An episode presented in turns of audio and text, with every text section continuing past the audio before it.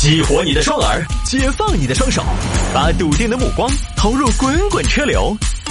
给我一个槽点，我可以吐槽整个地球仪。微言大义，换种方式纵横网络江湖。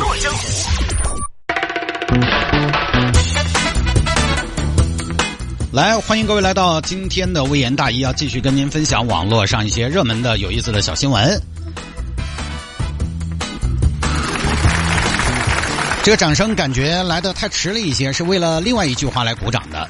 来吧，各位，下了节目之后呢，也欢迎您。要是晚高峰没什么事儿呢，也可以来添加我的个人微信号啊，拼音的谢探数字的幺三，拼音的谢探数字的幺三，加为好友来跟我留言就可以了。今天啊，还有听众朋友在微信上给我留言咨询微信好友上线的事儿，有很多听众朋友呢之前唱衰我，哎，我当时就很气，我说你们怎么唱对了？就说这个加微信这个事儿，说探哥你这个拼音的谢探数字的幺三加了这么久了还没加满吗？现在就我现在这个微信号吧，加了一万一千人了，现在也还没加满。就是说我的预期呢，可能是现在的微信好友的上限在一个号里边就不设上限了。我觉得这样也好，就是说什么呢？我这样回复起来更快一些。因为以前呢，我是十三个微信号，十三个微信号就会有个问题，大家都不在一个微信号上呢，就会导致我需要频繁的打开十三个微信号来回复大家。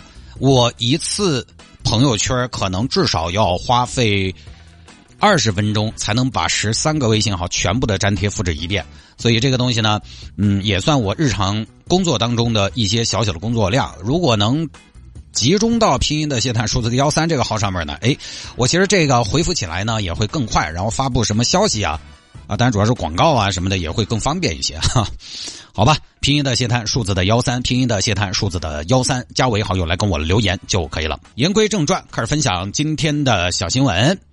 有听众朋友说摆下这个事情，男子找人为孕妇让座被指道德绑架，这个说的是有一个江先生，啊不是王先生，王先生，前段时间呢坐高铁。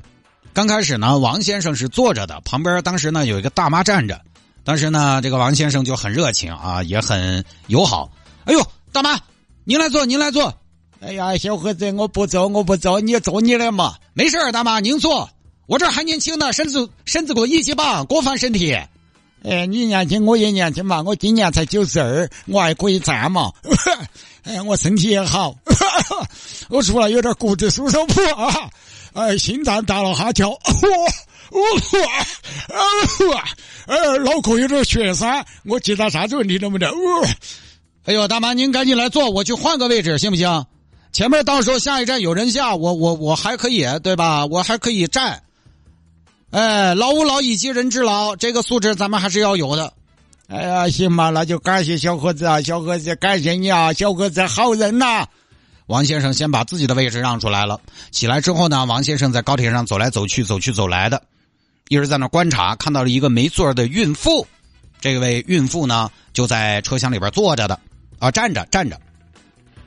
王先生看不下去了，哎呀，哎呀，这位女士，如果没看错，你这身孕能有七个月了吧？八个月了，你这是怎么的没坐呀？啊，自卖到站票。哎呀，那可不行啊！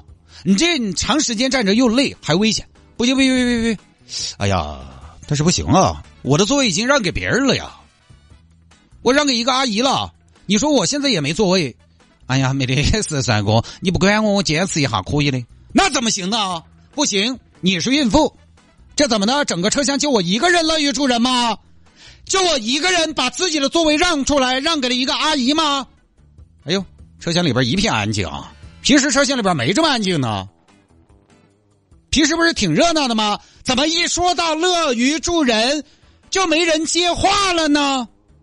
没事小姐姐，你等一下，我就帮你挨个问啊。哎，大哥，那儿有个孕妇，您给让个坐呗。我今年八十五了，我让座。哎呦，看不出来您都八十五了，您还长了个娃娃脸啊。哎，这位女士，那儿有个孕妇，要不你让她坐坐。哎呀，你就晓得人家是孕妇，你就不晓得我也是个女娃娃。我今天生理期第一天。呃，行行行行行行。哎，这位大哥，那儿有个孕妇，要不您给她让个座？孕妇？好大的孕妇？孕妇孕妇，那就是要多走路。那孕妇多走动，将来好生一些。哎呀，大哥你这，哎，这个小伙子，你给让一下。什么呀？那边有个准妈妈没座位，你给让一下行不行？我让了，那我坐挺远啊。哎呀，你小伙子，你今年没看错，二十岁有没有？二十岁，二十岁你坐得住吗？你也是。我像你这么大的时候，精力旺盛的很。我晚上睡觉我都是站着睡的。我像你这么大的时候，行吧？那我让吧。对了嘛，小伙子家家的，哎，小姐姐你过来坐啊。哎呀，真是也是问了一车人，终于问到一个跟我一样舍得让座的了。哎呀，看到这一车的老弱病残孕被我安排的明明白白的，我也可以安心了。就这么个事儿啊，就这么个事儿。就是这个事儿呢，出来之后，大家就说这个王先生道德绑架。我觉得呢，这事儿咋说哈？就是我不喜欢的是，我我们节目反正大家都是自己人，听节目的都是自己人，我们就讲老实话，讲我自己的观点啊。就我不太喜欢的是，你自己让座就算了吧，你还喊别人让座，你喊别人让座也就算了吧，你为什么要拍视频呢，王先生？就这个王先生喊人家让座。他是把手机拿着在拍，边拍边让大家让座，这是干嘛？本来呢，觉得你是个好心人，你你没绑架，结果你把手机开启，我就觉得这事儿特别的。咱不说绑不绑架，他起码也非常的不礼貌，我觉得非常的不礼貌，多少带点作秀的嫌疑。王先生还说，网友这么说他绑架，他很难过，他还挺委屈。那你别拍嘛！我要是车上人，我就想问你。不要管我让不让，你凭什么拍我？你做好人好事就算了，对吧？你拍你你做好人好事，你能不能拍你自己做好人好事？你拍视频干嘛？而且这个事儿特别诡异的是，就这个事儿整个理下来啊，就你发现没有人不让座，也没有任何的冲突发生。小哥最后让了吗？他也不存在什么大爷不让坐还骂人，大妈不让坐还怒怼孕妇，他没有冲突啊，他是怎么就火起来的呢？就现在。就是屁大个事情，他也要拍个视频。当好人，他也成为了一种素材。你想嘛，各位，我们做一件举手之劳的好事，你会拍个视频吗？整天举着手机拍自己的好人好事，这个我有点理解不了。先把手机开着，各位，我要做好人好事了啊！而且我还去翻了一下这位哥的抖音，他这正能量是一整套。特别巧，他所有的正能量都有跟拍和记录。抖音记录你有备而来的正能量。就特别做作，而且高铁上孕妇真的难受，这事儿很难解决吗？需要你去吗？你找乘务员不就搞定的事儿？车上有孕妇难受，我真不信现在中国的动车高铁上乘务员可以不管，那飞机都可以因为有人生病返航啊！我还不信孕妇难受，乘务员不会安排一下，餐车安排一下吗？都是办法吗？用得着你直接上去让人家让座？你直接去喊人家让座，也增加了双方发生冲突的风险，这有什么必要呢？叫乘务员不就好了吗？当然，就是叫乘务员也有问题呀。叫乘务员可能就不太好拍视频了。所以王先生被人说呢，我觉得你既然发出来也不冤枉。而且当时他第一次喊小伙子让座，小伙子戴着耳机没听到，于是他拿出了手机开始拍摄。就这个，你看，就这么一番操作，他还觉得挺伤心。真的，我觉得都谈不到慷他人之慨那儿去。慷他人之慨，有可能呢，有些人是没理清楚这个逻辑。但是我觉得他清楚慷他人之慨不太对。他知道，其实他就是为了流量。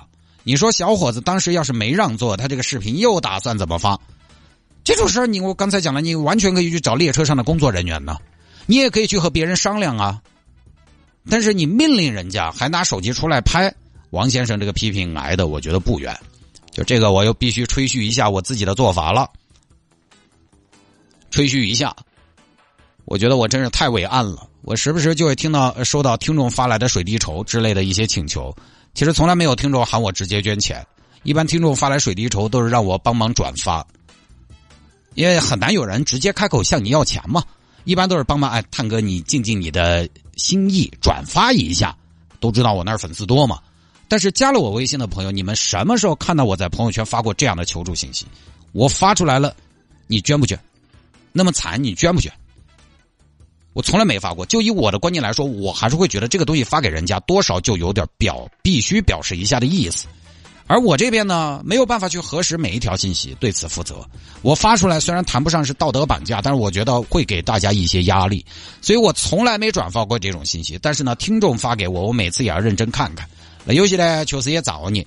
我没法转发，我表示一下心意、善意，都是我个人整。我从来没发到更大的平台过。就我这些年各种平台加起来，随随便便几大千也捐出去了。大家也不要嫌少，毕竟呢这是个心意，而且我一天我我还要还房贷，我平时我自己还要比吃比穿，我又吃的。大家也知道我每天中午食堂消费额全台一千多号人，我随随便便排进前十。我这两天发朋友圈嘛，昨天吃了二十七，人家中午吃十多块钱，我经常要吃三十。对吧？我也表达了我的善意，但是呢，因为我在自己的社交平台不太说这些事情，也不太转发，哎，也会有个问题。很多朋友呢觉得我们是铁石心肠，一天光在掐烂钱发广告，没有关怀，没有担当，良心都被狗吃了。而有些人呢，他是喜欢转发这些的，他人设就给人一种他特别纯良的感觉。甚至以前还有听众拿着另外一个隔得很远的一个同行做的好人好事的链接发给我，你就应该多做这样的事情。他命令我，就当时你想跟他说回去呢，你又没有好的角度，因为他出发点倒是也不坏。那有的时候就是因为他这个出发点不坏，他立住了，你不好说他。但是关键是你怎么知道我平时没做呢？所以我现在，我我以后我也要发朋友圈，我堵一部分人的嘴。但是发了你会发现，也会有人说跟你的收入比起来，就这个真是没法说。其实我们这种属于什么呢？咱也不是吹，冷漠而善良。我觉得这是现在很多朋友身上的一种善良的类型。他也善良，但是他平时不显、不体现。他一天说到这些事情，看起来很冷漠，听起来很理性，但是不代表他不善良。他可能只是怕影响别人，怕给别人负担，也怕自己力有不逮。他的冷漠在于有界限，但是不代表他不善良。有些人是冷漠而善良，有些人是热情但自私。他没说，不代表他没做。有些人天天说做了多少，打个问号，就不说了吗？